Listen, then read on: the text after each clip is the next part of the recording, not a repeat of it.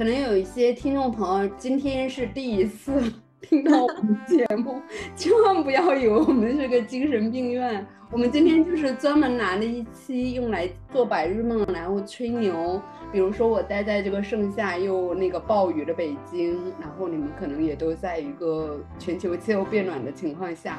来一起感受一下一些膨胀的人是怎么飘到天花板的。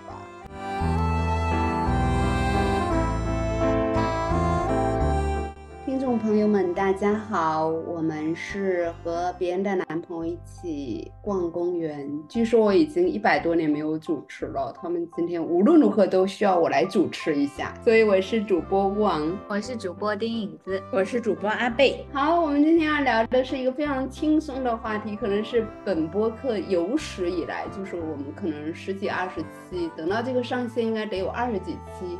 以来最轻松的一次话题，这个选题是我本人提议的，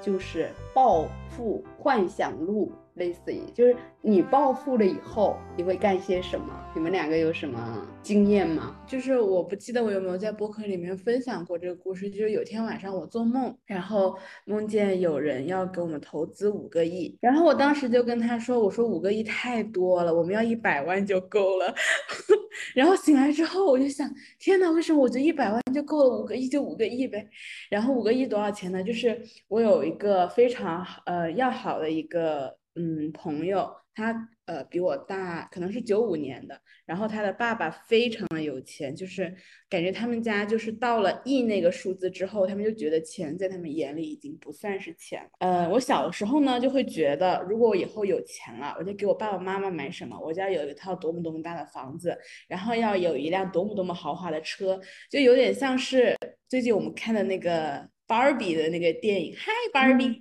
住在非常大、非常漂亮的豪华的房子里面，芭比的呃梦幻豪宅。嗯，小的时候你就会觉得，如果我长大了，我也会拥有这样的房子，只要我拥有非常非常多的钱。实际上，当你开始长大，你会忘记，就是芭比曾经给你带来那种赚钱的那种欲望，反而是你会觉得，呃，生活好困难、好苦啊，为什么？人要那么努力的工作，为什么不能有一笔飞来横财？像我开书店以后，我的那个 MBTI 就从本来是 ENFJ 变成了 ESFJ。总的来说，就是从一个非常的有，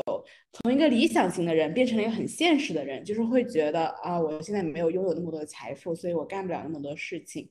但是实际上，我觉得好像每个人都有个暴富的愿望，就是如果我暴富了之后我要干什么？那如果我暴富了的话，我第一件事情我就是要去出国旅游。好好庸俗、好普通的计划呀！被跌死了。我还以为你要先把那个书店的库存扩充它五倍、六倍、七倍、八倍的。哦，这个之后再说。就是还是想要先。呃，出国再看一看，万一这笔钱突然就没有了呢？就是想趁着这个机会，可以抓紧时间出去玩一玩，然后感受一下外面的气氛和空气。然后呢，呃，我有一个非常大的梦想，就是希望在湘潭做一个女性健身房。呃，因为我知道在很多的一线城市都会有这样的健身房，但是由于我在湘潭的健身体验实在是太糟糕了，就是你一走进那个健身房。满健身房的都是那种汗臭味，然后是那些男人们在举铁的时候会发出那种嗯上不了台面的声音。你们你们能 get 到我说的吗？就是那种上周刚好像也没有女性只纯女性的健身房吧？上海好像也没有。哎，你这个 idea 真是个创业的好主意，不如我们播客弄一个。欢迎各位金主前来投资，叫母 keep，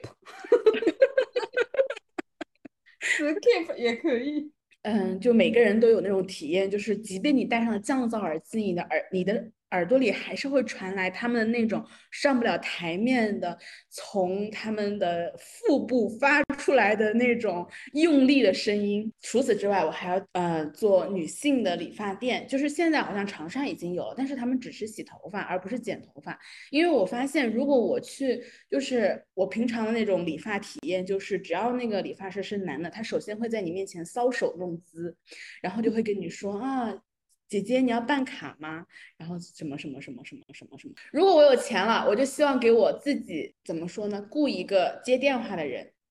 就是说 只要给我打电话来，手机怎么？以后我给你打电话就再也不是你本人接，你有个秘书专门负责接电话的吗？但是如果是你给我打电话，我手机上肯定会显示你的名字啊，他不就直接给我？可是我也有一个 专门负责给我打给别人打电话的秘书，也不一定是我。反正有钱了就失去生活自理能力了呗，就是这意思。主要是因为最近我实在是接了太多的那种。就可能这些银行他们都会有那种贷贷款的那种 KPI 嘛，就他们每个月要完成多少钱贷款才可以，然后就会有那种一听上去就非常老土的中年男人给你打电话说，哎姐姐，你要办卡不？你要贷款不？你们那工作室搞得怎么样啊？我一听到他姐姐那两个字，我一股怒火就从脚冒到头上，然后觉得我头发都要竖起来了。但是呢，我这个人又是怂人组的。所以我就只敢把电话默默挂下。如果我要招一个人的话，我就希望他可以帮我骂回去。你招我就可以了，我不会放回去。但是我刚想给你支招，我说这种情况你其实可以先问清楚他是哪个。公司或是单位的，然后他的工号是多少？然后你跟他说，你已经造成了对我工作时间的打扰，所以我会记下这个号码，然后我会去投诉你。如果你下次再敢打来的话，然后基本上会收敛一些的。你们这个团队有钱了以后，难道没没个个把什么律师、女律师啊什么的，肯定会有配套的吧？到时候，哎，感感觉你的生活变成了一大坨人，本来只是一个 可爱的阿贝而已。现在有一堆人想到了，天呐，你们简直就是什么呢？就是眼界一整个大开阔哎！就是为什么还有 还有律师，还要找个接电话的人？接电话的就不能直接雇一个律师吗？换一个没有人知道的号码吧。就是你的那一摊子原来的那个书店，整个都可以包给别人去经营了，没有人再去问你要。所以我们等他暴富了，我们要触及到真正的阿贝，真的是难上加难。我们如果要录播客，不知道要通过几个人才能预约到他的时间呢？他可能也只是在家躺着晒太阳而已，并没有干什么正事。每天在屋顶晒背祛湿。我们现在主打的就是一个养生大家，然后打八段锦是吗？所以我们只能趁你打八段锦的时候，跑到你的面前和你交谈。没事儿，等他有钱了，他可能说。哎，你们两个为什么要在外地跟我录播客？我给你弄一个飞机给你接过来，先到上海接影子，再到北京接乌昂，然后还有呃，这个飞机上还有各种吃的，对吧？米其林配套的厨师什么的。然后我们就灰溜溜的到他那个全世界最顶配的那个录音室开始录播客了，录一个根本接不到商务的播客，我就变成了这个播客的金主哇！对你肯定是啊，哎，你刚才说那个一百万，然后我查了一下一百万有多重，我还真没有手提过一百万，我好像手提过十万我就了不起了，十一点八。金还行吧，如果如果有人给我的话，我是愿意把它 听起来的。所以也就是说，一千万有十呃一百一十点八斤，嗯，然后一个亿有一千斤，哎，一一个亿有一吨呢。所以贪贪污一亿还真的是一个大工作，就是叉车得弄一个吧。很想知道你为什么会拒绝五个亿，然后只选择一百万。对呀，我为什么在梦里拒绝？你本来可以拥有五吨的金钱，但是我感觉我就是那种，如果突然一下就是给我很多很多的工作机会，或者是很好的工作机会，我我的第一想法是退缩，就觉得啊，我好像不配拥有，我好像不值得这么多钱。但是你回过神来又会觉得啊，为什么不接下呢？就像如果我觉得如果我有五个亿的话，我第一件事情就是在全国各地建立各种各样的流浪。猫猫狗狗的场所，因为我每次就是如果现在不是暴雨天气嘛，台风，然后我每次暴雨的时候，我都会很焦虑，我都会在想外面的流浪猫狗该怎么办呢？嗯，会很难过。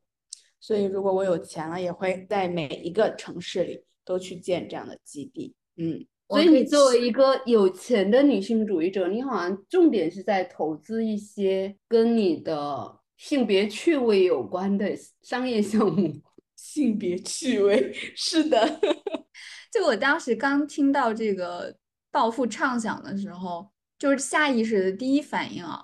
我发现进入我脑海里的第一个想做的事情就是包养我的姐妹们。我为我的这个想法感到非常的开心，就是。就是恨不得真的立刻可以拥有五个亿。嗯，是的，我最近在小红书上刷了个帖子，就是说男人说以后我养你，然后呃会自己自己就会读书，并且把书读烂。但如果是姐妹和我说我养你，呃认真期待并且信以为真。对啊，因为我当时就认真的在想，哦，如果我有很多很多很多的钱，然后。那除了我自己，我身边的很多的姐妹，当然以后就会拥有更多的 姐妹，就是不是奔着钱来的，而是那种真正的姐妹哈。就因为我觉得，呃，像现在我们包括共同认识的很多人，很多女孩子，她有很多的创意，然后有很多的才华，但是她又受限于。呃，就第一个是，当然大家不分男女，年轻人在现在的工作和生活压力下都很苦嘛，就是大家总是要当社畜啊，或者是很很辛劳的，哪怕是自由职业，其实也很焦虑，都是都都需要赚钱。嗯，但是如果我拥有了很多钱，我就可以把我那群有才华，然后呃充满善意，又想为女性事业做出。贡献，然后又很有利他精神的这群非常可爱的姐妹们，从生计中解救出来。然后大家不管一起做什么，我觉得都是嗯非常有创造力、非常有生命力的，一起做事情。对，就你就可以非常安心的去创造，或者说，当然我说聊到这儿啊，我就在想，如果大家真的有很多很多钱，就是像像一张大饼，一个亿。对，然后还还会不会会不会有的人他会改变想法？说到呃真正现实的部分，其实有很多钱之后，他也会面临一些就是甜蜜的负担，因为 你要我觉得你有钱以后肯定会吸引来很多，吸引来的都不是什么正直的人，所以你需要一个匿名啊。就是你需要一个基金会帮你处理这些事情，然后你依旧以正常人的身份，就比如说我还是一个自由职业的，你还是那个穷穷的小对穷穷的主播，对，然后但是我可能会暗地里去。雇佣一个，比如基金的团队，然后这个法律顾问的团队，然后呃各种各样的，对他去辅助我打理这些事情。突然有一点那个蝙蝠侠的感觉，就是你你一定需要双重的身份。哦，你这个思维也一一下跳到那个有钱人的感觉去了，是吧？感觉好理性哦，瞬间代入了。对，我就想到时候我们播客因为还在正常运行，大家还都要就假装自己还没有暴富嘛，所以到时候你们千万说话的时候别说漏嘴了，有时候不小 心就说让我的律师或者我的司机干嘛一下，我就觉得非常的棒。就没关系，那个可能就是一个虚构的叙事。你就把你的有钱之后的生活，或者是你有钱但是依旧假装贫困的生活，当做小说脚本去写，可以。可能有一些听众朋友，呃，今天是第一次 听到我们节目，千万不要以为我们是个精神病院。我们今天就是专门拿了一期用来做白日梦，然后吹牛，然后在这个盛夏又。比如说我待在这个盛夏又那个暴雨的北京，然后你们可能也都在一个全球气候变暖的情况下，呃，来一起感受一下一些膨胀的人是怎么飘到天花板的吧。所以，我其实我的生活中，因为我是七零后，我身边确实有暴富、已经暴富的朋友，好像也没谁提出要包养我这件事。可能他们主要是男的，他如果要包养，他可能不会选择我。如果是我的话，我一定包养你。你想去意大利就去意大利，你想去法国就去法国。对，我想早上还在意大利，傍晚就回到了巴黎，可以吗？可以。我每天心都不静了。本来想在意大利说找个什么湿壁画，那个老教堂临摹临摹，然后因为钱太多了，晚上还得回巴黎的公寓睡一觉，一个非常浮躁的被包养者。就没法安心创造了。我就想到那个上一次我们群里，因为我们有一期录播客，嘉宾是秦小破嘛，然后他当时的那个签名是说写诗三年赚了五十，然后我们听友群就纷纷有人给他打款，然后然后小破大概收了四十块钱之后就说你们这样会破坏我写诗的破碎感的，太好笑了。真的太现实了，因为，嗯，比如说意大利、欧洲这些国家，它的交通工具有很多，嗯，也没有很多选择，就是要么坐火车，要么飞嘛。然后我有一次，因为我是去过意大利的，之前我虽然节衣缩食，嗯，在疫情前去了一趟，然后我当时是从佛罗伦萨，因为佛罗伦萨是文艺复兴那个重镇嘛，就很多东西可以看。我就下定决决心去一趟威尼斯，当时就考虑了很多周边到底要去哪个地方，然后觉得自己时间啊，包括财力啊，也只够再去一个地方，所以当时正好有威尼斯双年展，我就去了威尼斯。然后呢，因为我贫穷嘛，我就没有打飞机，我就坐了那个火车。其实从佛罗伦萨到威尼斯的火车的车程并不远，但是居然中间要下来换车。然后他给你换车留的那个时间，从一个外国人的体力，包括问路能力，因为意大利有一些人还是英文不是那么好，嗯，而且要下那个盘道，你知道吧？就是你要穿过几个铁轨到另外一个口出来，然后再在地面上奔跑。等等到我最后终于搞明白这个整个全程的时候，我发现。他给我留的时间是不够让我跑到那儿的，嗯，所以我就是看着那个火车屁股跑远了，然后再去换下一班车，然后换车对一个外国人不会遇大遇绿雨的，你因为要去回到那个呃售票厅，然后把这张票就就就浪费了，你不可能换一个票，因为没有那个 A P P 什么去哪操作那么的丝滑。当年就完全一脸懵逼，然后重新买一张，而且这样的话，他可能去，我想去，我当时应该在波洛尼亚这个小镇上换乘。其实它也是一个很有名的小镇，但它的基础设施完全不如你想象。然后我就会啊，现在想起来，穷人真是很心酸啊！不然当天晚上我就应该在波罗尼亚。住下来，对吧？对，就在一个五星级的那种古老的房子里，然后给他开一瓶一千多美元的红酒，就这样慢慢的享受起波罗尼亚的夜晚了。我当天晚上居然焦虑到一个不行，我说如果要挣扎到威尼斯 啊，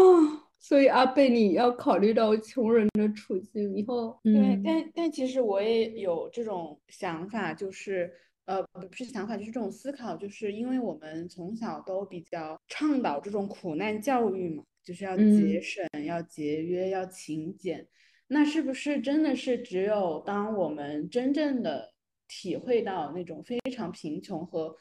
呃苦难的时候，我们才可以从中变得更更好，或者是更有创造力？嗯，或者是。可以做出更好的作品呢？如果我们太有钱了，会不会让我们感到很浮躁？然后就是，对我觉得有钱人一定是浮躁的，而且有钱人的生活是非常单调的。比如今天我在那个微博上看到一个有钱的朋友，他是好像去哪都是吃米其林的，然后我还转发了他的一个。我来练一下他那个圆博，显示一下有钱人的日常有多无聊，感觉可以分享一些知识。然后他说，牛肉熟成一共有四种：干式熟成、湿式熟成、风干熟成、乳酸乳酸菌的熟成。这四种熟成如何如何？然后干式熟成的要求是不能使用真空包装，要放在一度左右的环境，湿度百分之七十到八十。冷藏库的环境和风量要严格控制，而且要摆放附着能够帮助牛肉熟成菌群的木板，要放置三周到几个月才能熟成啊，朋友们。然后牛肉细胞里的那个水分自然的蒸发，细菌加快了这个过程，氨基酸也大幅的增加。到了四十天左右，氨基酸能增加五到六倍，美味程度也就大幅提高了。但是这时候牛肉失水，重量会减少，而且拿出来之后要清除霉菌，切掉表面，最后牛肉的重量可能还不及原来的一半。然后还加上复杂的这种各种冷藏的各种成本、人工的成本，所以呢，他附了一个图，这个图我感觉只有半个拳头大的一块牛肉，九十天干式熟成的大里脊牛肉，一份两千左右。我感觉阿贝发财了以后可以轻松的吃上几百份这个。我刚刚听的时候就觉得。这个这个微博，但凡再长个一倍，我们这一期的完播率就完蛋了。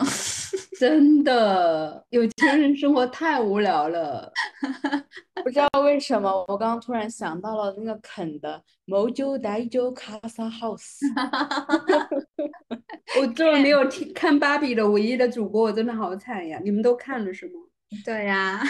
对呀。我作为一个七零后，我要坚守七零后。落后于时代 的贞操，我我不会去的，放心吧。不，你只是因为太成功了，所以你没有时间去罢了。对非要让我们来揭穿你，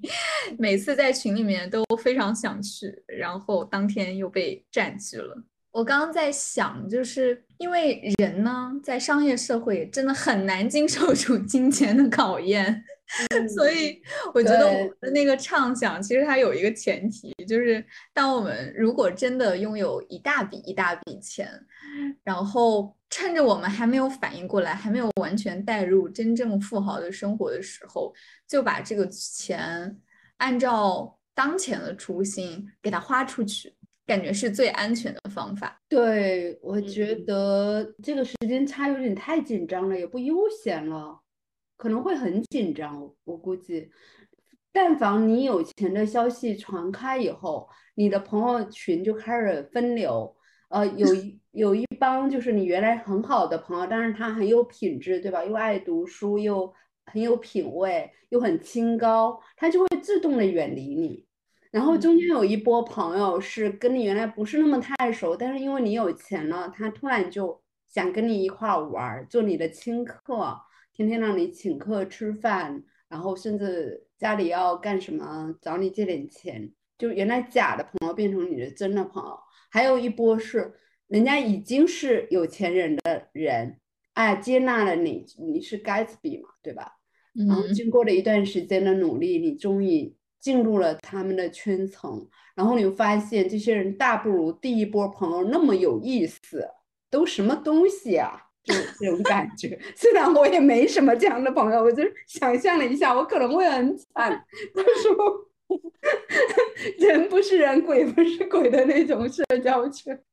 我想到了之前有一个挺出名的心理学的一个实验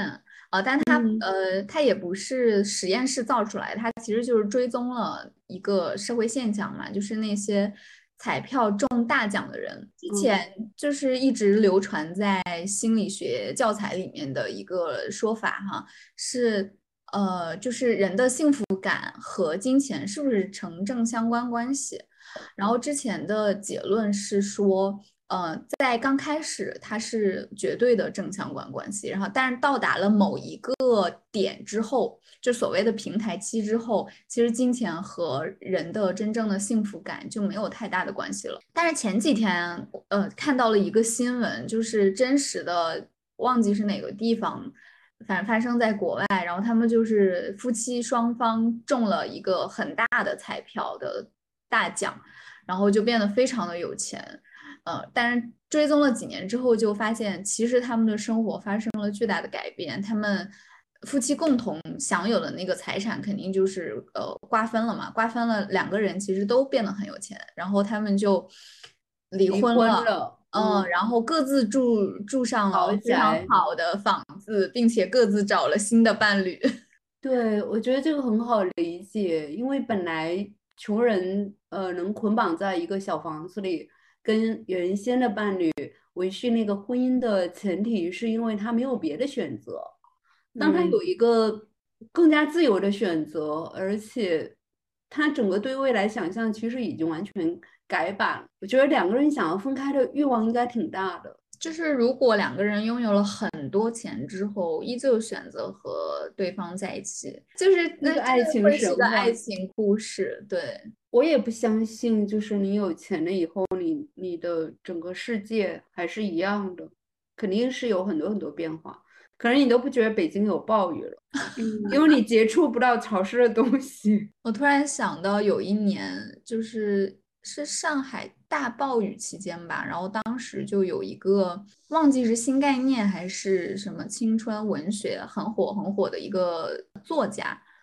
然后我忘记他的名字了。他当时好像就发了一个微博，然后就引起了公愤。当时正好是那个韩国的那个寄生虫那个电影非常火，就是嗯被大家火热讨论的时候，然后他发的那个。微博就有点像老师刚刚说的那个意思，就是，但他其实是在抱怨说，为什么我呃通过我的异于常人的努力，然后从可能类似于小镇做题家这样的身份，然后一路变成一个所谓的上海，当时他还甚至写了一个，就是 top 多少 top 百分之五。财产的上海的中产阶级，对，然后他花了很多很多的代价和金钱买了可能两千万以上的房子在上海，但是呃没有想到就是一场暴雨就能将他所有的这个努力构建的生活给毁掉，什么他在马桶面前就是也找不到人来帮他，然后他要亲自面对就是一团糟的非常。赤裸裸、恶劣的生活环境，我就突然想到了当时就是看到，就是他们家马桶就是坏了，等于，然后这时候工人上不来，呃，上不了门，对，然后对我还以为多惨的一个事儿呢，怎么全毁了？是不是房子淹了？我觉得会有你刚刚说的那种，就是呃，在比较丝滑、比较方便的商业社会里面，然后物质。或者说，嗯，很有钱的那个部分，它就可以换取让你觉得生活就该这样，嗯，就是是理所当然的。就是我我家的马桶坏了，怎么可能是需要我亲自去面对的呢？当然需要物业，需要工人，需要专门做这个的，或者是该做这个事儿的人去做。嗯，就他就离真实生活很远。但是我觉得就是。即便我没有那么有钱，但是如果我遇到那种，比方说要，嗯，可能要高空作业的时候，我指的高空作业就是那种在很高的地方去擦窗户，或者是去，呃，做一些需要付出非常多体力的劳动，然后或者是说，比方说我最近我我爸爸因为膝盖做手术，所以他没有办法负重去爬楼梯，然后一旦我们有需要。呃，买很重很重的东西的时候，就都会选择让快递员送货上门。就这种时候，就好像，呃，一方面我会觉得对这些人抱有歉意，就是他们付出体力、付出劳动去完成这些非常危险或者是非常疲劳的工作。但是另一方面，我也会觉得我花钱就是买这份服务的。就是我觉得有时候人在钱的这个字下面会变得很割裂。嗯，对，我觉得在。有钱的这个，哎，你们怎么都不问我的白日梦呢？你们是假定我是这儿唯一的有钱人吗？真是的，你们可以这样歧视一个老年妇女？两个人聊得好开心，然后我都没有机会在我的白日梦里面把你们全部变成我的下属。你已经是本贫穷播客最接近 暴富的人选了，马上就要实现阶级跨越了，好可爱！百分之五挺难的，是吗？就是一百个人的前五名挺难的吗？应该不难吧？开始了，开始了，发始了，开始了。哎，我听说百分之一挺难的。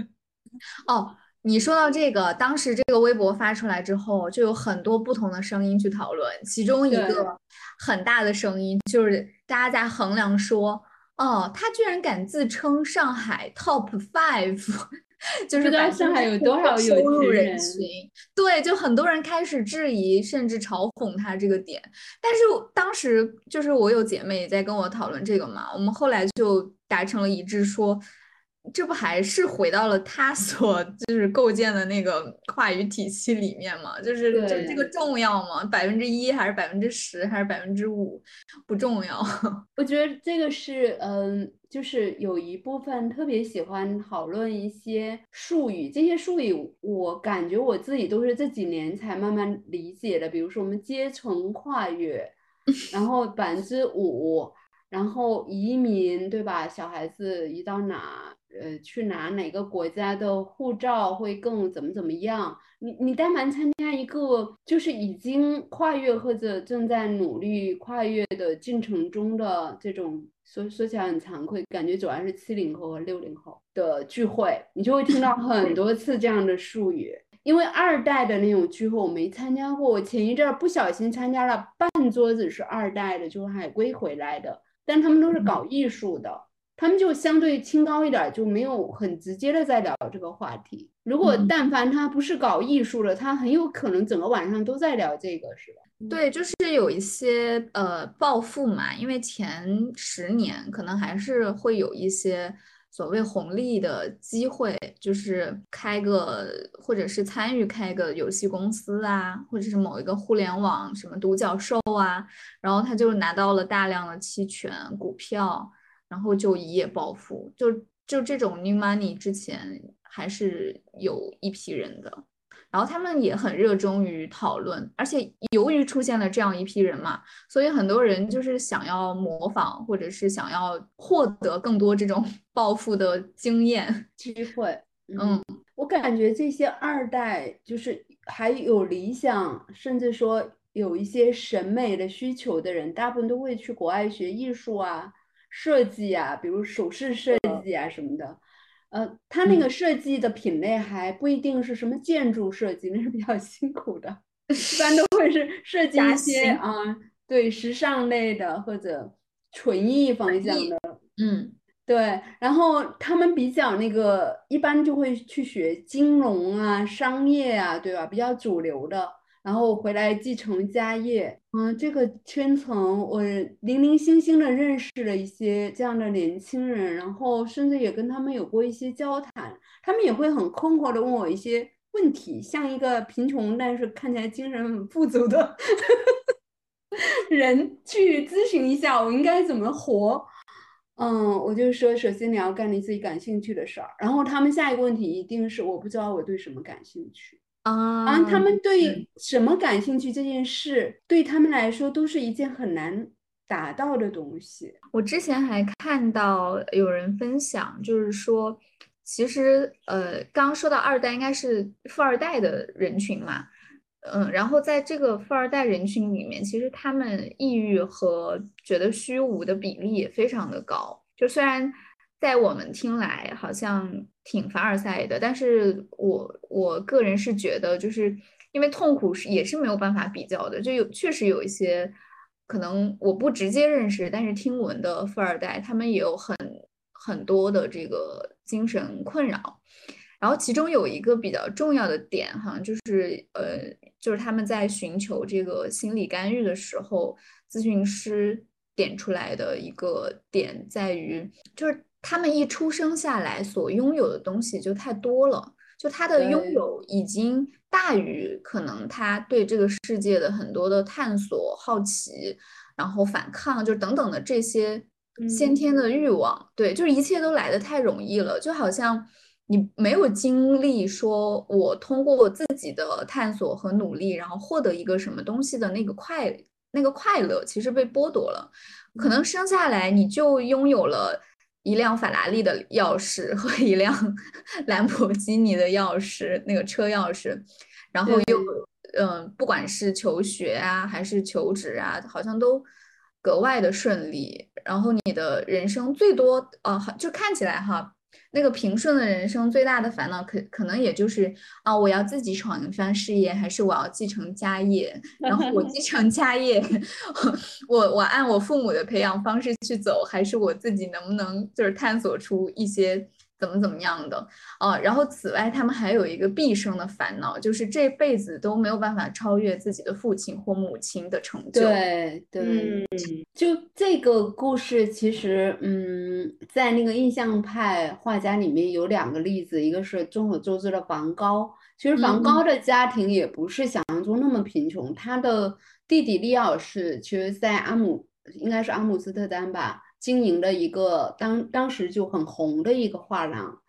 他弟弟终生在资助梵高，然后还有一个可能家世背景相对没有那么有名的塞尚，塞尚的父亲是最早应该是个开杂货店哦帽子店的。啊，在法国南法开一个帽子店就是嗯发家的，后面他变成了银行家。所以我觉得这样的例子中间必须要有一个放逐的历史，就是他跟他的原始的这个这个成功的家庭，他做了一个切割。他的父亲一直都不同意他去呃画画，而塞尚其实当时已经拿到了一个法律方面的学位，他 suppose 应该去当那个律师，然后也是进入他父亲的这个行业，然后就开始继承他的家产。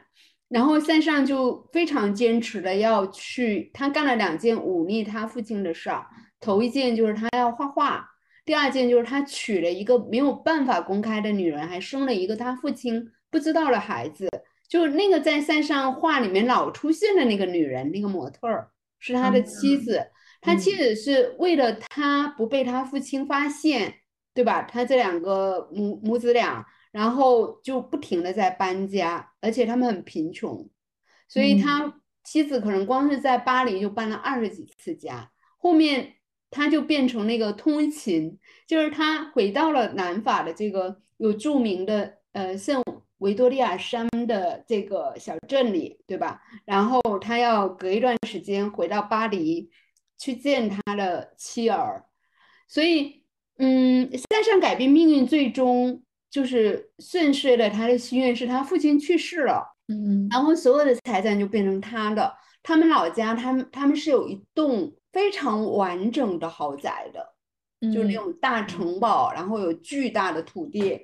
开阔的。然后他就把他可以任意支配他的钱，他人生的最后四年。或者五年就过得很爽。他先 像阿贝一样，先搞了一个实体，他先盖了一个自己特别喜欢的画室，然后那种高大的落地窗，然后完全就很很多空空白的空间，完全按照自己意愿盖了一个画室。然后他最后四年，他就在他这个画室里面又画了很多精彩绝伦的画。我觉得一个富二代，其实他这个模式，成长模式。虽然听起来有点惨，得以他父亲去世为结局，但他依然是一个还不错的成功模式，也成就了他自己，对吧？又没有一个落魄的晚年。对，因为刚老师提到梵高，梵高其实就是如果按今天的话来说，他的父母就是某种程度上都是疯批，对，他是家族性遗传的。精神病就是他终其一生可能都受他父母的一些精神虐待的影响吧。我之前看到一些资料，对，哎，但是说到这个，我就又想到刚刚阿贝其实提到的一个问题嘛，就是对于创作者来说，是不是呃你的生活没有办法特别有钱，他可能会反过来影响到你的创作。我就想到那个就是菲兹吉尔德他们的那个时期，嗯，就是。当然，这个也是有呃海明威个人的一些一些见解哈，因为我们没有办法真实的回到就像午夜午夜巴黎那样回到当时的那个黄金的时候，但是确实那个时候存在的就是很多作家，当他一夜成名，成为了呃所谓的社会名流，有很有钱，嗯，像菲茨杰拉德和他当时的伴侣，其实也是一个很知名的女作家。就是在外人看来，就是他们互相沉迷于那个纸醉金迷的生活，然后完完全全毁了他的写作。但是我自己会想，这会不会也是另一种刻板成见？就不一定是钱本身的事儿，有可能是你沉迷金钱，但也是一种人的主动选择。我觉得是主动选择。包括贾科梅蒂的家庭其实也是不错的，他也是就是那个雕塑家，瑞瑞士的。然后巴尔蒂斯，他晚年其实是他年轻的时候有一段在巴黎的生活也是很穷困的，可能他是主动，其实他父母应该没有跟他就是反对他学艺术啊，因为他父母都是都是搞创作的知识分子家庭，然后他也是个世家嘛，也是很有钱的。但我觉得贾科梅蒂和巴尔蒂斯他们就是主动选择了呃去虚荣和精神化的生活，所以当时那个布列松曾经拍过一张贾科梅蒂晚年，就是也是马上就要去世了前几个月，然后他从他那个非常有名的巴黎仅有二十四平的小工作室出来，因为他做雕塑的人一般，你看现在基辅这种德国的。大的这种做装置或者当代艺术的，恨不得基辅那个工作室有有几万平吧，还是十四万平之类的，就是一个巨大豪华的这种工厂。然后贾科梅蒂一生只用这个工作室只有二十四平，然后嗯，他就从他那个工作室出来，可能那天正好下雨，然后他就。嗯，把他那个身上的外套就呃就弄到头上去当一个雨披一样的，这样走过来。然后布列松就形容说：“我看到了一个隐修士，嗯的平常的一天，就是他路过他的呃，他可能离开他工作室要回回去住处，然后就是整个那个状态。”嗯，我当时就很很感动那张图片，我觉得就不在于他的出身，或者他到底家里有没有老钱，或者他有没有新钱之类，跟钱其实一毛钱关系都没有，而是他觉得自己人生最重要的事情，他要把时间精力费的那个事情到底在哪里。所以菲斯杰拉德也好，包括海明威的晚年，其实也有很多争议，说他是不是。然后赛林格的晚年，他其实是过一个隐修者的生活，而且他很怪嘛，他就买一块地，把自己其实当时他已经很有钱了。那个呃，麦田里的守望者红了以后，我觉得不在于金钱的问题，而是你想着你你的人生的那个是用什么来衡量你的价值体系的？嗯，对。我就突然想到那个杰克·杰尔伯特，我当时看他的访谈，我也是觉得像老师看布列松拍的贾克梅蒂的晚年的那张照片一样。对，嗯，就会发现是，而且你会发现世界上是真实存在这样的人，而且他非常的真诚。呃，他的故事是这样的，就是很多人会觉得说，哎，有的诗人他去呃隐居起来，或者是他当一个隐修士，现在网上不是都会有很多很多这种攻击嘛，就是会觉得说，是不是因为他其实没有过，或者是他觉得他要以这样的一个姿态树立一个自己的人设。但是吉尔伯特他的故事是，他非常幸运的，呃，基本上青年时期前可能六部作品就得到了整个，因为他是美国人，就得得到了所谓的主流文坛、国际文坛的认可。他应该是拿到了普利策还是什么？就是诗歌界非常非常重磅的奖，他当时也是被呃邀请到了纽约呀这种中心，然后很多很多的文学界的人士，包括一些商界的人士、名流啊有品位的人就开始纷纷和他结交，所以他的这个所谓的诗歌诗人之路是非常非常顺的。然后他自己在呃这样很顺的结交了六个月之后，他就发现。嗯，这个日子他过够了，就是嗯对，然后他就很果断的开始了隐居。就是那个六月之后，当他觉得这种生活，哎，而且他也没有去否定这种生活，就包括他后来回溯这个生活的时候，他觉得，嗯，其实社交和这种喜欢诗歌，然后名人的朋友们在一起也不错。他而且他是很很沉浸其中的。但是同时，他又能够抽离出来，觉得哦，六个月这样的生活之后，他大概知道了，然后他要去寻找他真正觉得嗯自己想要的人生，然后六个月之后他就消失了，就是字面意义上的消失。就所有之前可能前呃前一周还在和他交往的人，就开始找不到他，然后他就呃直接进入到了就是不同的国家、小的城市，然后后来是逐渐的去深入自然山野，然后去进行他的创作。对。然后我当时看，嗯，他的整个访谈，而且他的所有的语言都让你觉得特别的真诚，就就完全不是他要去树立一个人设啊，然后或者是呃他曾经拥有，后来被迫失去了，然后然后开始酸溜溜的去回溯啊，就通通都不是。你你会看到有人特别真诚的去探索自己。就是跟跟精神、跟灵魂、跟我的这一生到底要如何度过有关的议题，就真实存在这样的人，本身就让人觉得很很被打动，嗯，很有很有力量。所以有的时候就是我们会习惯把钱和成功挂在一起，但实际上，呃，有钱并不代表。可以成功，但是你成功也并不代表你会有钱。就是我们也经常会在互联网上看到很多有钱的失败者。嗯，那像契诃夫，他经常就会在他的书，就是我看契诃夫的书信集，他一会儿跟朋友说他自己有钱了，一会儿又跟朋友说没钱了，取决于他的稿费来对，取决于他的稿费有没有有没有到他的就是账上账上，嗯。所以就是你会感觉到，就是契诃夫这个有爱、善良，然后又有趣的一个作家，他的成功和他的影响力，并不取决于他的账上有多少多少钱，而是由于他的文字写的有多么多么的好。对，我觉得，嗯，有有钱是一个人成功，这似乎是。呃，比如说工业文明，还有资本时代，特别是金融这个行业出现了以后的一个评定的坐标。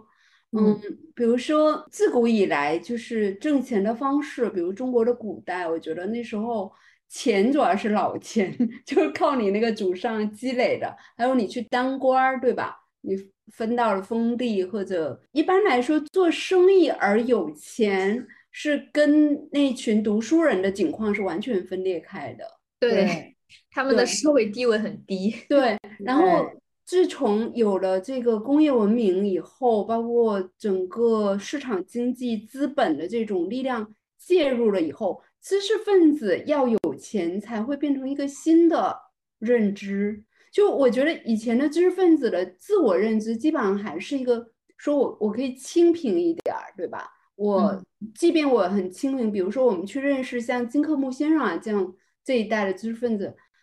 他不会觉得自己一定要有钱的，他发自内心觉得自己的世界就是呃跟书包围在一起，然后就那个书桌，然后就那个呃他用的那种稿纸都是那个带格儿的那种，然后那个灯都是很昏暗的，然后家里沙发都有破洞的，他无所谓，但是他家的书是非常多，然后他的报纸都是一直垒到那个天花板的，就。你进了他的家庭，你会觉得就是一个典型的知识分子家庭的感觉。包括我们那天那个呃线上课程讲的那个阿列克谢耶维奇，我记住了 啊，对吧？他他我后面去看了他的那个纪录片，在那个 B 站有生肉，就只能看英文版的。然后他也是展示了他的家庭。就是一个非常像北京什么劲松一个老破小小区里的一个普通的房子，难道他没有钱吗？他当时已经得诺贝尔了呀。嗯，他每天就还都是奔走在，比如说，呃，他每两大概两三年会做一个专题，对吧？做一个选题，然后他要去奔走在那那个一线去访问这些什么二战的女兵啊。然后当年的这种幸存者啊，或者就是福岛或者切尔诺贝利的居民啊，他一定都是要奔走在那些乡间或者那种生活条件很差的地方。但是我觉得支撑他的，真的就是这个内心熊熊燃烧的 工作的态度，一种信念吧。对，我觉得呃，特别是新概念，我要吐槽一下新概念。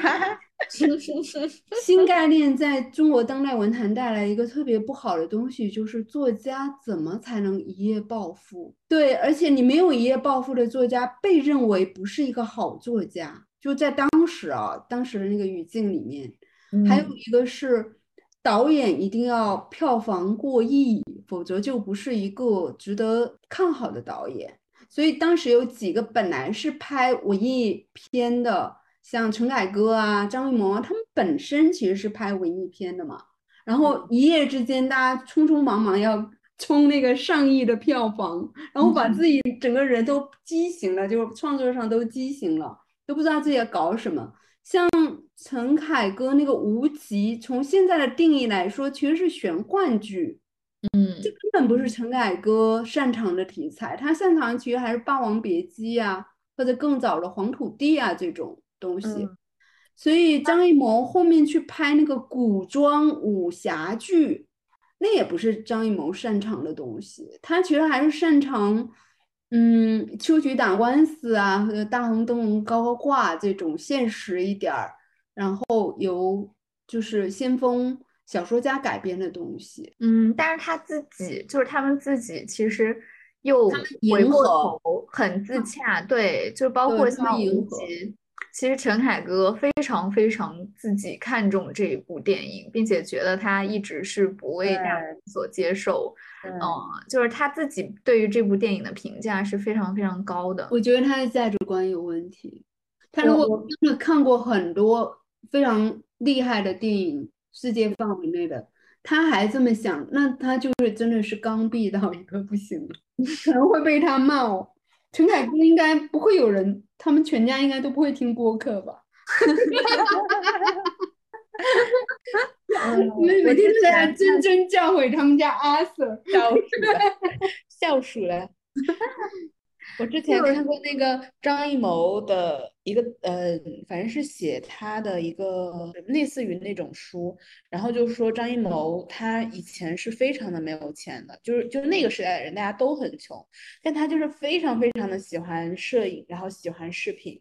他当时甚至是卖以卖血的方式去买胶片。就是一个对摄影，然后对创作这么这么有热情的一个人，然后他现在嗯做了今年的那个什么影片来着？嗯，完全不知道他今年拍的电影的名字叫什么，完全失忆了。嗯，我觉得整个电影业，然后娱乐圈，其实之前都是被就是热钱啊、流量呀，整个洗了一遍。就是资本的力量，但是我又觉得它的这个资本其实是畸形的，因为你真正的商业社会资本本身，它其实是，当然你从资本主义的原始积累来说，资本本身它就是有原罪的。但是我们现在没有办法，我们就生活在一个商业社会，那你如何去使用这个资本，可能是更重要的。但是我就觉得，像我前两天正好看，就是布列松，就是明世新出的他的一个访谈录嘛。对，他是根据每一部布列松的电影，呃，在呃准备或是上映前后，布列松做的一些访谈，然后谈话录的形式去给他做了这样的一个集锦。他会觉得说电影就是一种书写，然后呃，电影很重要的是节奏，那个电影的节奏就是心跳，就是你听他去分享这种电影创作的历程，或者说我前面拍的几部是这样的影片，后面拍的几部是如何去深入的在其他领域进行创作，你听他说的这些话，然后他所使用的词语，他他在甚至在访谈表达的时候都。嗯，很很努力，很认真的贴近自己想要精准表达的所挑选的那些用词，你就会感受到他是真正的在进行用生命去进行创作。然后同时，你又去看那些，嗯，就是我们刚刚提到的一些导演，然后或者某些对某些导演以及他们可能呃带出来的，甚至是所谓主流的那些创作的路径。哦，我觉得不需要评判了，你就是去看他们所分享出来的话，你就能感受到的一种本质的不同。但你说布列松拍电影，他不需要资本吗？然后他不参与票房的这个考量吗？其实也会呀。就是他的，比如说他人生的第一部电影，他有一个很难得的机会拍了出来，但就是因为非常的票房惨淡，所以他就没有办法去拍他第二部电影，这是非常现实的，就是在一个资本社会。但是同时，他并没有说就因此就去迎合，呃，更赚钱的或者是更大众的口味。如果是这样的话，他也没有办法成为布列松。就是其实说白了，就是很简单的逻辑。因为我我曾经有过这样的旁观和考察，因为我是搞严肃文学创作、虚构文学，而且偏严肃向的，所以我我的行业一直很贫穷，就我们也没有进入那个呃新概念的那个挣大钱的行列里面。然后我当时在北京的宋庄，我租了一个工作室，住了五年。其实那期间有一件让有几几次几个瞬间，我其实都马上就要濒临那个发火的边缘了，因为我会听到，其实主要是男性艺术家，嗯，他们可能你你有时候呃会在他们的剧谈的过程中感受到，他们认为呃他们日常生活中最重要的事情是什么？呃，这里面一定有。去哪拿地？因为宋庄艺术家特别爱 聊的一个，去哪弄一块很大的地，然后要那个在土地公有化的那个尽量的保全这个，因为艺术家需要一个呃大的工作室，其实我是很能够理解的，这个也就罢了。然后其次是怎么盖这个工作室，要盖多少平，然后就工作室的财乱怎么怎么解决，呃，这是他们非常关心的。一类话题就是第一类话题，其实这个没有特别怎么激怒我。其实第二个话题让我非常生气。我那么多年在宋庄，我很少、极少、几乎没有听过男性成功的艺术家们聊过跟艺术相关的任何话题。他们嘴里甚至不会提到我刚刚跟你们随便提到了一些国外的非常厉害的艺术家，我从来没有在他们嘴里提听到。他们提到这些人，但是他们经常提到国内卖的很好的那些人，以及他们最新的那个画的价格上拍卖会是多少钱，以及这个人买了一个什么车，以及交了一个什么样的女朋友，以及这个车啊，你什么时间段会在什么地方看到，就完全是一些狗仔的嗯话题。然后这个人长呃养了，当时男人们很爱养藏獒嘛，就万马彩蛋不是拍了一个。跟藏獒有关的，对他们很爱养藏獒，对，而且养一只是不足以体现他的财力的，所以可能会有两只或者三只藏獒在他们家那个院子里，然后就有就像阿贝的想象，就是他真的有一个专门用来遛藏獒的助手。啊，狗狗难道不是只有自己去遛那种那种快乐？没有，它不会亲自遛，它没有，它没有时间，它要它要收手，它可能也没有时间画那个画，它可能就反正他们都是平涂法嘛。从我现在懂一点画画的技巧的，他雇一个助手在那帮他涂就行了呀。天呐，就是很变成很流水线的一个工作，然后对，所以我就会想，就说他。既然是开了一个公司，然后呃也算是一个有钱的买卖。然而他自己的生命的价值体现在哪？就是吹牛，然后藏獒，对吧？然后 法拉利的跑车，然后非常年轻的傻白甜的女朋友，为了他的钱跟他在一起的。然后每年的拍卖，对每年的拍卖的那个节节 攀升到有点 离谱的。价格什么上亿？嗯，对，嗯，会觉得那个东西那个世界好虚无啊，好无聊啊，就根本我不会因此而进入画画这件事的。如果画画注定了要那么成功的话，我觉得太恐怖了吧。我感觉就是这一个社会，它是不是适合大家生存，可能也有一个指标是到底什么样的人在赚很多的钱。对有钱的行业的从业人员的素质，变成了一个非常重要的事情。对，或者说你做什么事情，然后他是能够都不说暴富啦，就是他是能够源源不断的，呃，就是不愁生计的。就是我觉得现在其实是有一点畸形的，可能大家在很多行业里面都意识到了，然后试图改变。就比如说刚刚说到影视行业，或者是呃，就是艺术行业前前几年的那种，就是一些泡沫的套路，对。它现在肯定是有所改变，当然这个改变也跟整个大环境的经济都在收缩是有关系的。但我觉得真的是需要所有的消费者也好，或者是普通人也好，去意识到这个问题，就是你到底要为什么而花钱？其实它也是一个很重要的命题，因为你的花钱，对，可能比如说你你去买一本正版的书，对吧？那你就是在支持呃出版行业。你支持哪一个出版社，你就是会直接的影响到，嗯，比如说有这个图书审美趣味的出版社或者书店，它的生存境况，还是说你更愿意花这个钱去，呃，买盗版也好，或者说去看这个呃爆米花或者没有营养的电影也好，我觉得其实是大家共同去建构、去搭建这个。整个的环境，我觉得所谓的大众的趣味，或者说什么各种呃泡沫经济的趋势，这些东西可能在哪个时代都是不可避免的。它一定会是大多数人在忙或或者向往的一种生活。但是我觉得像我们这样的所谓的少数派的声音，其实是要呃去告知有同等理想的所谓的年轻人。比如说，你为什么要去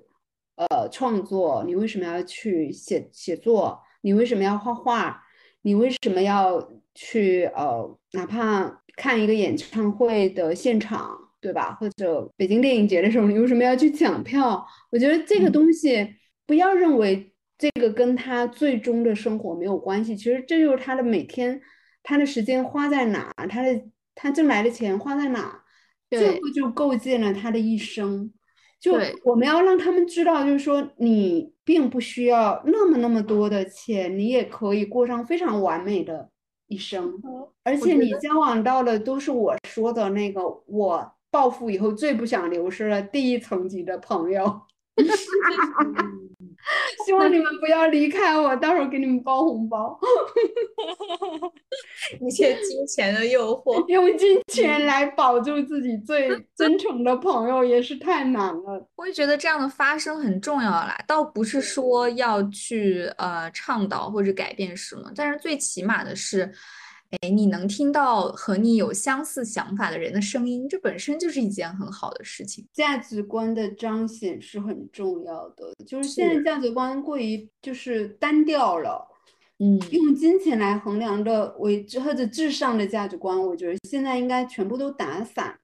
就各各种可能的价值观，它都在一个社会。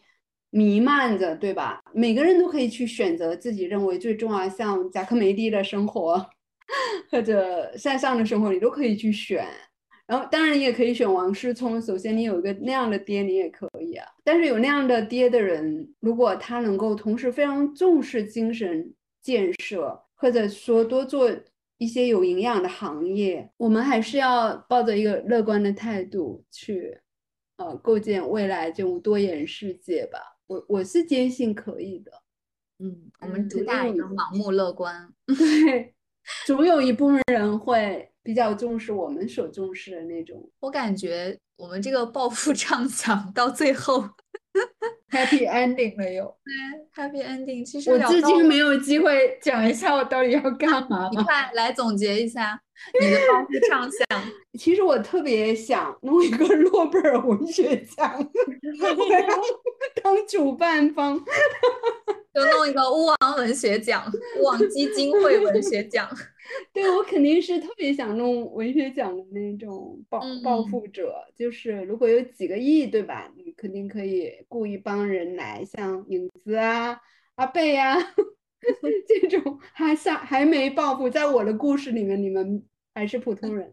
然后，嗯，我会想说，这个文学奖，我希望它公正透明，然后带有文学产链的产业链的一个属性。就现在，嗯，对文学界来说，最糟糕的就是没有人为文学买单，特别是严肃文学。嗯，这两年影视就是糟糕了以后，我昨天被迫听了一些爽文界卖版权的事儿，我听了好沮丧。我不是说嫉妒，而是我觉得很无聊，我一点都不想了解这些事情，卖多少钱？嗯，然后就就会觉得严肃文学它的核心价值其实还是让更多人去看到、读到，然后有人为他买单，然后呃，创作者能够维系相对自由的生活。嗯，所以如果我有一大笔钱，我一定是构建一个我理想中的文学奖的体系。但是这个文学奖的目标是为了让人们就是说，哎，我是一个二十几岁年轻人，然后我想当作家，然后奔着得这个奖去的，去开始创作。我觉得他要是有这么的公正或者重视文学本身的价值和属性的话。那肯定对年轻人是一个特别好的激励。还有一个，你你入行以后，你其实可以通过文学奖，它旁支了可能有杂志啊，或者有一些产业产业的可能性吧，包括一些呃，你可以申请一些创作基金啊，对吧？一些什么像单向街在做的水手计划呀，类似于这个是不嫌多的，多一点，然后大家都可以虚构的去选。然后非虚构去选有出版相关的，有呃那个调研相关的，甚至会大家一起像 First 那样有一个创投的感觉的东西。那我觉得大家会在这个土壤上慢慢的找到一个可能性，然后有更多的暴富的 人来做类似的事情，使得文学这个事儿，嗯，能够复苏吧，或者复兴。我我刚其实听的时候就觉得，虽然没有暴富，但是其实乌王基金会虽然还没有，但王本人一直在致力于做这件事情。我一直在用最低成本，是每人投入几百元。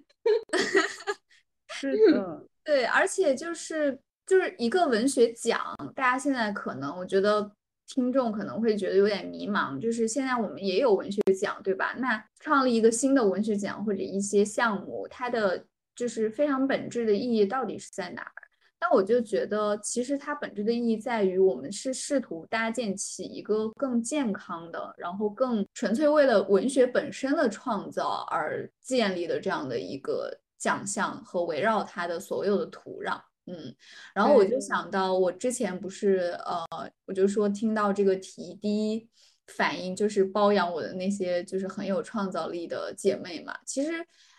就是你发现大家可以顺在一起，就是如果要以严肃的话题去回应这个问题，其实我是很希望有一个，比如说创作者的基金会，对，就是。大家可以心无旁骛的去进行创造。嗯，比如说之前我们宿的有有有同学们，他就是通过自己的努力，然后去申请了国外的学校的呃全奖，然后创意写作的项目啊。当时他分享的时候也是说，其实最大的好处，呃，和所谓的学历呀或者是人脉啊完全没有关系。它最大的好处就是那个学校它重视这个真正的文学创作，所以他愿意花。一笔钱，然后去供养你，让你一个年轻的创作者可以心无旁骛的这三年认真的去进行文学的创作。这个对于一个创作者而言，就是非常非常重要的支持。对对对，其实有的时候，你你说对于一个创作者来说，你能给他什么最大的支持呢？无非就是能让他心无旁骛，然后在一个很好的土壤，在一个很好的有机团体里面。去真心的感受这个世界，然后去体验自己的创作，他要的无非也就是这样。但是回过头来，这种很健康、很蓬勃的创作，它又会，嗯，就如果一定要从所谓商业或者社会的逻辑来说，它一定一定是对社会有非常大的价值的。对，就是你从我们迄今还在读的那些非常好的，就是就是人类这个文明长河里面遗留下来的著作。就能够感受到。其实我想说，就是因为我是因为上了汪老师的那个素的文学线下课。然后我才开始读严肃文学的嘛，然后我读了严肃文学之后就被深深的打动了，然后也在书店做了呃严肃文学的书架，然后也因为我做了严肃文学书架，然后我如果在嗯书店里面看到那种女孩子去读那些文学书的时候，我都会感受到。很大很大的力量。就昨天有一个就长得非常非常漂亮的女孩子，就是那种漂亮到你觉得只要一发她的图在网上绝对会爆火的那种，超级超级美。然后她比我小一点，快要毕业了。她就在书店里面看那个《偶然天才故事集》，然后她就跟我说，嗯，她之前在书店里面买了她的那本《爱始于冬季》。他就非常非常的喜欢这个作者，他就又去看《偶然天才故事集》，然后也很喜欢，他就觉得从西蒙范布伊的那个文字里感受到了很多很多的温暖，他觉得写的太好了。然后我说，你知道吗？我也是因为非常非常的喜欢他，所以我才买了他全套的书。我就觉得这样子，虽然好像我们。暂时还没有那个能力去做，嗯，什么基金会，或者是去资助这些创作者。但是顾王老师也在他这种非常低成本的方式下 去去影响了很多人，然后这些人他又会影响他身边的人，就是一个小的范围的辐射在辐射更大的范围。我觉得，嗯，太好了。至少我们的读诗群，我们有一个，呃，回头听友如果想进读诗群，也可以在。评论区留言，然后我们这个读诗群已经有几千位，呃，就业余其实在那读诗的小伙伴。然后我相信，刚刚比如影子提到吉尔伯特，但凡在我们读诗群蹲过一年以上的人，肯定都知道这个诗人。但在公共领域上，肯定很少人会知道吉尔伯特，杰克吉尔伯特这么偏门的诗人，对吧？嗯，所以这个就是我们做这个事儿的意义了。对，是就是我觉得大众很多人没有接触到好的文学作品，真的不是文学作品本身的问题，实在是传播者的问题。对，我们的注意力、我们的精力，然后我们每天的时间，真的都被太多别的东西占据了。然后你不能说你因为被它占据了，所以你由这个果去推导那个因，对吧？是你说，其实是很多人对这个东西没有办法感兴趣。我认为不是，像阿贝分享了很多故事，包括我身边其实也有，因为我也在孜孜不倦的给我的朋友们安利各种各样的书，然后也也很幸运有很多嗯朋友，他也是愿意去了解和看这些好的文学作品的。你会发现。只要你进入了，他其实不是他，他不是拒绝你进入的，就是你和他，嗯，甚至。一部分生活，然后一部分生命体验相互交融了之后，它带给你的是一个全新的、不一样的世界，甚至可以扩展很多你的体验。我们不要去浪费这个体验的机会，就哪怕从这个角度来说。对，以前我是很讨厌别人叫我什么文艺女青年啊，包括媒体也很喜欢讲说我活出了什么几百个文艺女青年的可能性。我说我明明是一个文字工作者，我是从业人员，而且我是资深的。呃，从文字从业人员，你为什么要把我矮化成一个好像挺不着调、挺不靠谱、不按时交稿的 这么一个文艺女青年？就“女青年”这三个字，感觉就失业，然后 提了个热水瓶在街上晃悠那种。我哪有功夫？所以，嗯，一个是我，我觉得我们要反击，就是我们不要老觉得自己的价值观在这个世界上是不受待见的。还有一个是我也不遗余力的在说爽文界的坏话，这不是坏话，就是说 你能不能提高提高自个儿的品味的意思。对，就你能不能看点有营养的东西，就不要一天看那种日更万字的东西，然后 到处就是说这个东西票房有多好，改编成影视的前景有多么的辉煌，然后以此。来觉得我们所维护的这个它的对立面有多糟糕？因为你不能因为自己无知没见过，我是看过爽文的，我我大概能坚持一一个月我就很厉害了，我就觉得那文字简直糟糕透了，对吧？你不可能再把自己生命消耗在那看几百万字的爽文吧？这个很糟糕啊。所以我觉得还是学会反击。虽然我们还没报复，但是我们已经现在好多爽文都上是 AI 写出来的啦。对呀、嗯，有啥意义呢？我其实越来越觉得，就尤其是最近几年，就是从那个医学界不是会有一个说法叫 “you are what you eat” 嘛，就是你是嗯吃下去的东西。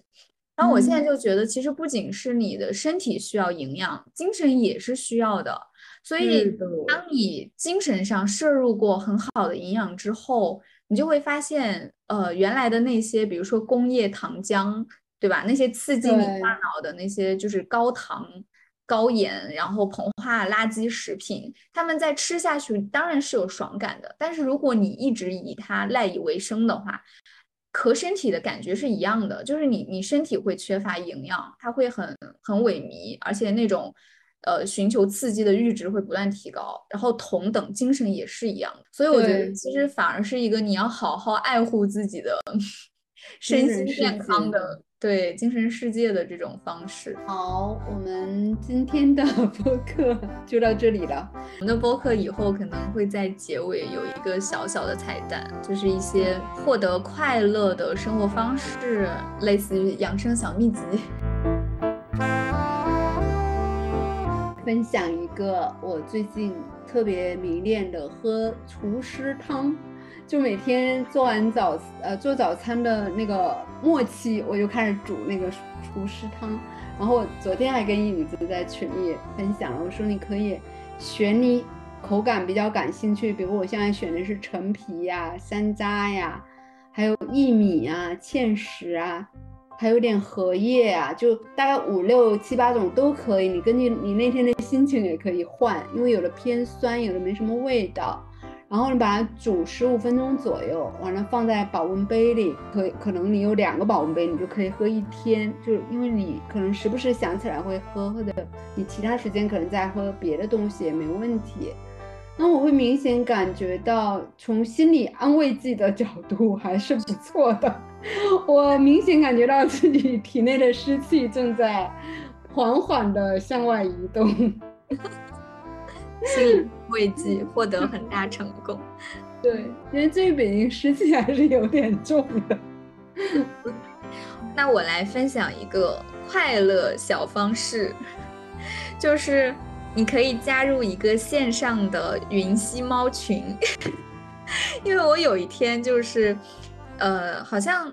应该就是温度很高，然后可能也是那个 period 前后的激素期间，就是比较低潮期。然后那天我就发现，呃，在一个线上的云吸猫群里面，大家互相分享小猫，就是什么话题我们都不聊，就只看猫猫，然后只观察猫猫，对，然后只去撸你的猫猫或者吸别人家的猫猫，它就是一个很很正念，然后很开心、很快乐，就让你的大脑暂时的反而是静下来，然后全部都是呃被可爱围绕着，然后什么都不去想，就发现这个方法还是挺有用的。然后如果大家感兴趣，我们也可以自建一个云吸猫的群。嗯，好的，阿贝应该有很多发财的小技巧要分享。发财的小技巧，我只有我只有花钱的小技巧。怎么花钱能招来更多的钱？给我们分享一下。嗯，不知道，只是把钱越花越多，然后发现已经没有钱可以花了。嗯，但是最近就是因为是伏天嘛，然后如果大家在早上七点到八点的时候去晒背的话，真的会一天的精神都会特别特别的好。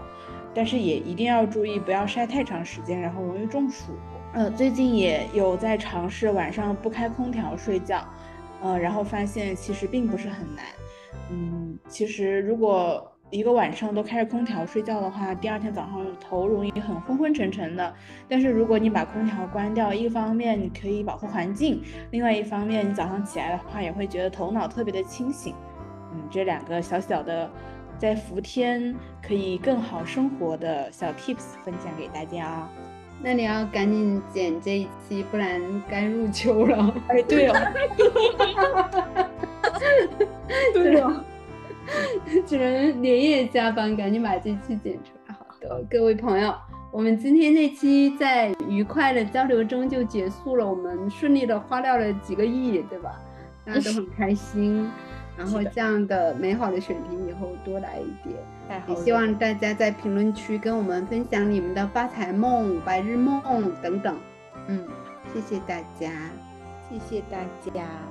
谢谢大家，拜拜。跟大家说再见啦，拜拜，拜拜。